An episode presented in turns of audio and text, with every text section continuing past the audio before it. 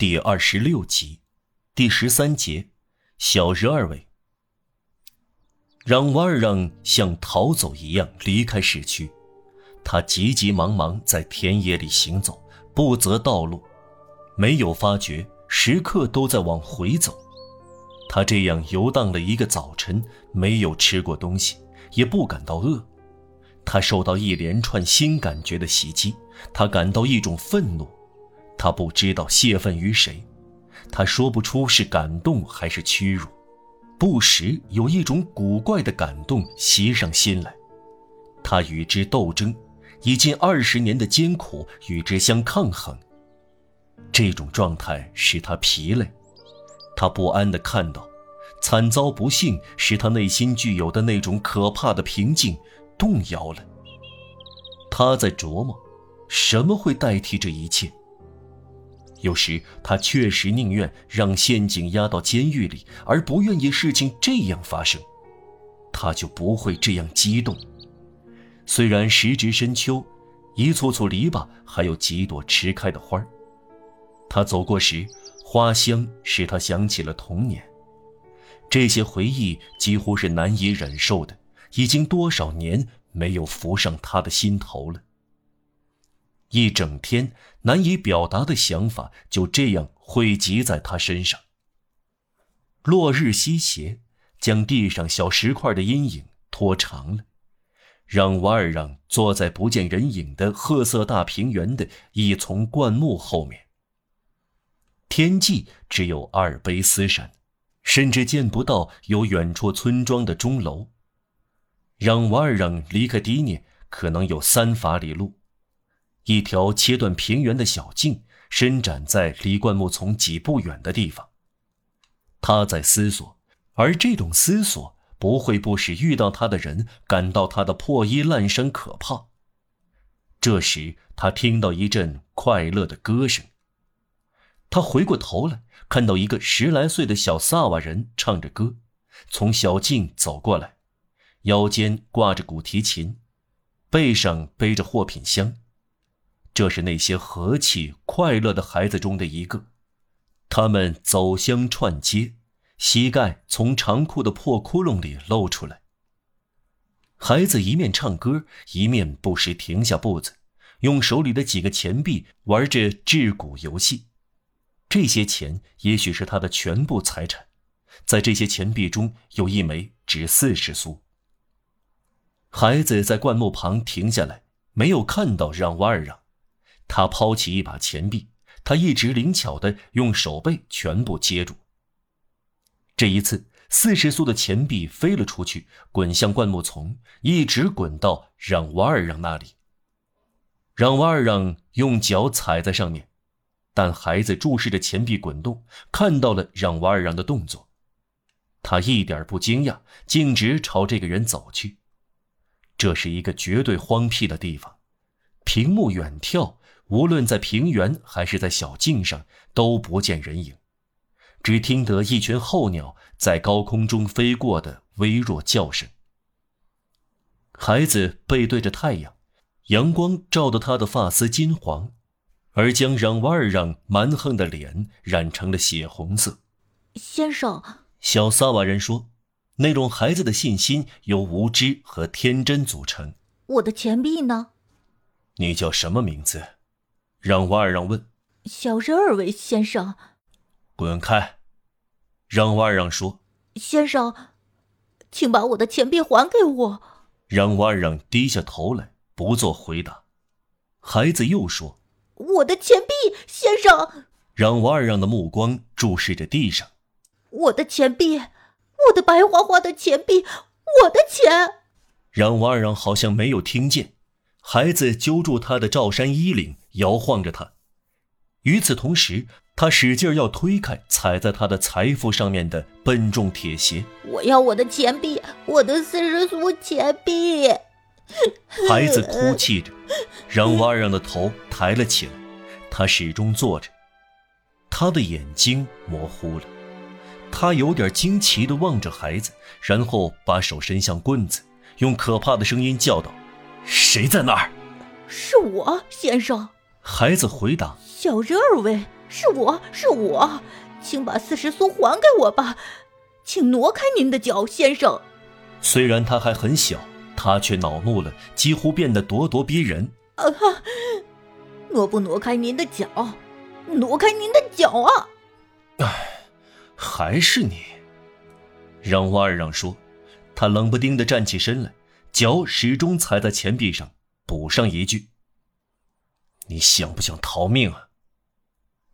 惊惶的孩子望着他，然后从头抖到脚，吓呆了一会儿，才开始拼命奔逃，不敢回过头来，也不发出喊声。隔开一段距离，由于气喘吁吁，他不得不停下来，让瓦尔让在沉思中。听到他在呜咽。过了一会儿，孩子消失不见了。太阳沉落，让瓦尔让的周围黑影幢幢。白天他没有吃东西，可能他发烧了。他穷穷竭力。自从孩子逃走以后，他没有改变姿势。他的呼吸掀动着胸脯，间隔很长，而且不均匀。他的目光停留在前面十至十二步远的地方，仿佛在凝神研究一只扔在草丛中的蓝色瓷瓶的碎片形状。突然，他哆嗦起来。他刚感到夜寒料峭。他扣紧额上的鸭舌帽，下意识地想扣上罩衫，迈了一步，俯下身来要捡起地下的棍子。这当口，他看到那枚四十苏的钱币，他的脚将钱币半踩进地里，它在石子中闪烁有光。这犹如电击一般。这是什么玩意儿？他在牙缝中咕噜着，他后退三步，然后站住，目光摆脱不开他的脚刚才踩住的那一点，仿佛这样在黑暗中闪光的东西是一只盯住他的眼睛。过了几分钟，他痉挛地扑向银币，抓住它，遥望平原的远方，目光扫视着天际的各个方向，站着瑟瑟发抖，好似一头惊恐的野兽在寻找存身之地。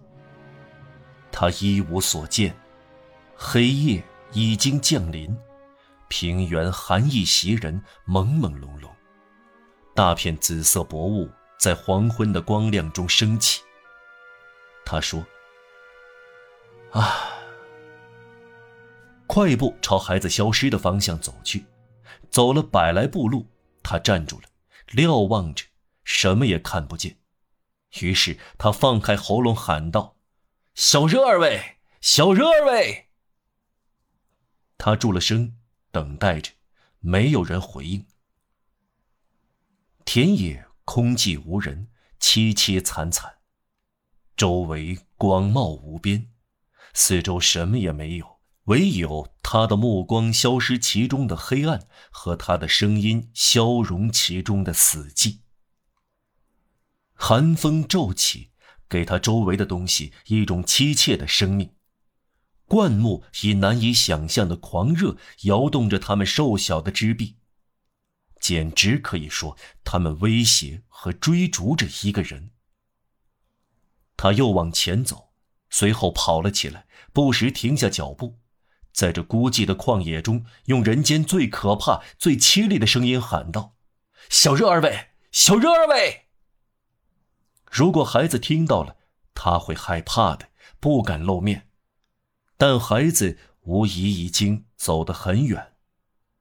他遇到一个骑马的教士，他走进教室说：“本堂神父先生。”您看见一个孩子走过吗？没有，教士说。他从背包里掏出两枚五法郎的钱币，交给教士。本堂神父先生，这是给您的穷人的。本堂神父先生，这是一个十岁左右的孩子，我想他有一只货品箱，还有一把古提琴。他在赶路，一个萨瓦人，您知道吗？我没有见到他。没有见到小热二位吗？他不是这一带村子里的人，您能告诉我吗？如果像您所说的，我的朋友，那么这是一个外地小孩，他路过本地，大家不认识他。让瓦尔让猛地掏出另外两枚五法郎的钱币，交给教士。给您的穷人，他说。然后他迷迷糊糊的补上说：“神父先生，叫人逮捕我吧，我是一个小偷。”教士用双脚踢马，惊骇不已的一溜烟儿跑了。让瓦尔让朝他刚才选择的方向奔跑起来。他这样跑了一段很长的路，东瞧瞧，西喊喊，可是再也遇不到人。有两三次，他在平原朝一样东西，他觉得像个躺着或蹲着的人那边跑去，那只是地面上的灌木或岩石。末了，在一个三岔口，他站定了。月华升起，他极目远眺，最后一次喊道：“小人二位！”他的喊声消失在薄雾中，甚至没有唤起一下回声。他还在嗫嚅着：“小人二位。”可是声音微弱，几乎咬字不清。这是他最后一次努力，他的腿弯突然屈了下来，仿佛有一股看不见的力量猛然以他的坏良心的重负压抑他。他精疲力竭地倒在一块大石头上，双手插在头发里，面孔夹在膝盖间，他喊道：“我是一个混蛋！”这时，他的心难过的要命，他哭泣起来。十九年来，这是他第一次哭泣。